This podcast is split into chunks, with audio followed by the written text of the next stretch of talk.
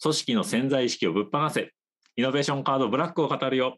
えー、語り手は私、野良ファシリテーターの我流と、SN ファシリテーター、ゆうこりん。えーブランド戦略コンサルタント、江上隆夫こと江上です。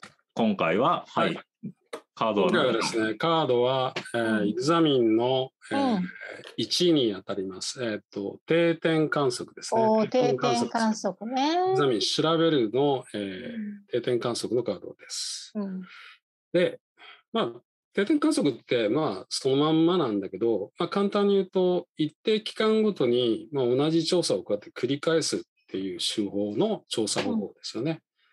で、まあ、別名でトラッキング調査とか追跡調査って呼ばれてるんです例えば、あの、継続的に行われる、例えば NHK の世論調査とかってあるじゃないですか。はいはいはいはい。定点観測なんです、一つも。うんうん。うん新聞とかテレビがやるやつもそうですけど、まあ、例えば内閣支持率とかって、あれ定点、定点で追観測してずっと追跡してるんで、あれは実は定点観測なんですね。で定点観測のポイントって、基本的にはその時間の流れの中でどんな変化が起きてるのか、それがどういうふうに流れてるのかっていうのをつかむのが、あの定点観測のあの調査のポイントです。それが、あの、重要な点ですよね。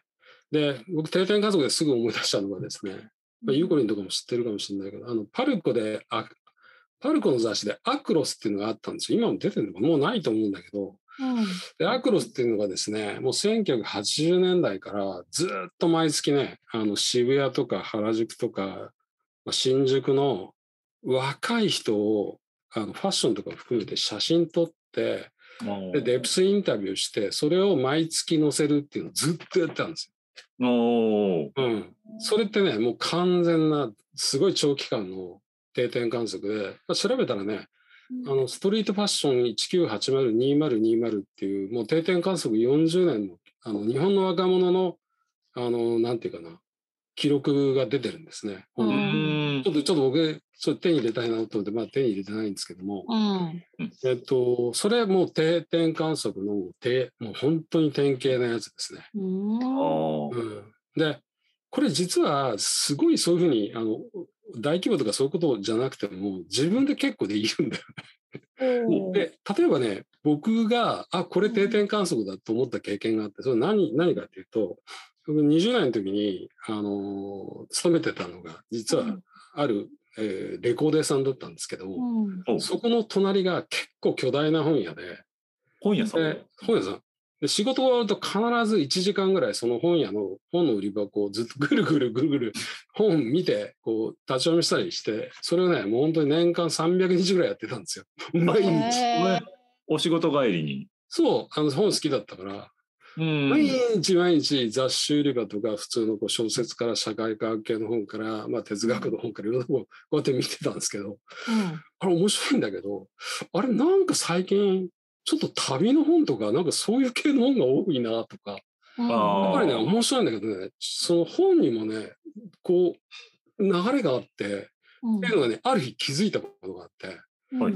あれ？これって同じとこにずっと行って、ずっと見てるっていうのは、これ定点観測なんだなと思ったことがあるんですよ。うん。なるほど。うん。で、それね、実はね、いろんなことを考えると、例えば家族のアルバムって実は定点観測なのね。家族に対する。なるほど同じね。人を。そうそうそうそう。だからね、うん意外とね、これ個人でできるんだななっていうことをるほど。もうなるほど思います。そうなのよ。で、だから、あと、こう、今からじゃあ、きちんと定点観測するっていうのは全然もうありだと思うんですけども、自分のなんか抱える課題とかで仕事上の何かに対してっていうのは全然あるんだけど、うんうん今ある自分の中にこう積み重なったデータとかなんかあるじゃないですか。うんうんああ、ありますね。うんユーゴリンが会社やってれば、10年間の売り上げとかクライアントとかがわかるじゃないですか。うんそうすると、クライアントがどういうふうに変遷してるとか、実はね、自分のそのデータを整理し直すだけで、定点観測みたいな情報って、要はトラッキング調査ってできるんですよね。ううんん。だから例えば、もしわかんないけど、ユーゴリンの会社が、えー最初は例えばその、なんだっけ、ファッション系の会社が多かったんだけど、うんなぜか最近企業の規模が大きくなって、こういうふうになってきてるぞっていうのが、例えうんば変化で分かったり、まあそれはひょっとしたら意識して分かってるかもしれないけど、うん実はそういうふうに自分の身の回りのもののデータを並び替えたり、うん身の回りのものの同一なものをこう並び時系列で並び替えると傾向がかかったりするじゃない。これ実はね定定点観測なんですよね。うん。なるほど。うん、だからこの、まあ、もしカードをポンと引いた場合はそういうふうに自分の身の回りにあるやつを時系列に並べてその変化をちょっとトラッキングしてみるっていうことが多分できるはずなんですよ。あそうするとちょっと見逃しがちな傾向の変化とか実はよく見ると大きな変化が来てたなっていうのが普段こう流されてるところであの気づかなかったところが定点観測的な視点を持ち込むことで見えたりするんでこれはね非常に実はあのかん意外と簡単でおおお任せあのおすごくおすすめです。うんんなるほど。だから別にこうマーケティングみたいな考え方しなくてそもう、そうそうそうそう全然いいと思ね、自分の、まあ、好奇心っていうかね、う。うん、なんかずっと見続けるみたいなのって結局定点観測だよねってことそうだよね。そうそうそう。うん。ただ基本例えば観光庁が出すデータってうん。経年変化のデータになってるしか？グラフになったり、うあれって全部定点観測だよね、うん、そうだようんね。だから意外とこれは普通の手法だけど、あの流れとか傾向とかがすごいつかみやすいうんすごくいい方法だ。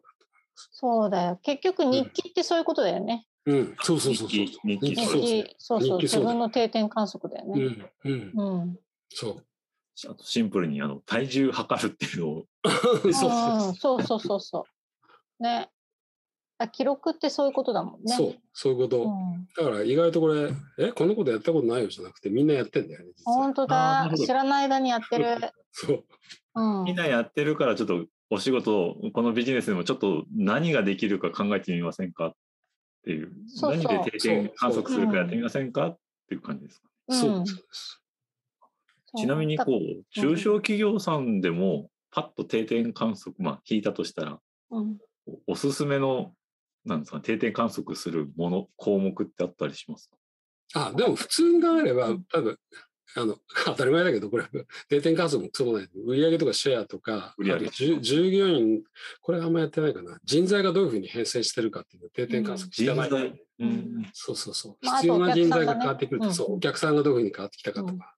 うんそれはね、そう、さっきもゆうこりんの、例えばお客さんどう変化っていうようなことを話したけど、お客さんの変化って実は結構ね、自分の変化に、が映し出されてるんで、そうなんだよね。結構ういいかもしれない。んあそれはありますうん。うんここよじゃあこう量数字で取れるやつとこう感覚的に並べてみてあこんな感じだなって見えてくるもの、うんやっぱこうん二通りの感じですか、うんうん、二つあると思います。そうんうん、う。うん。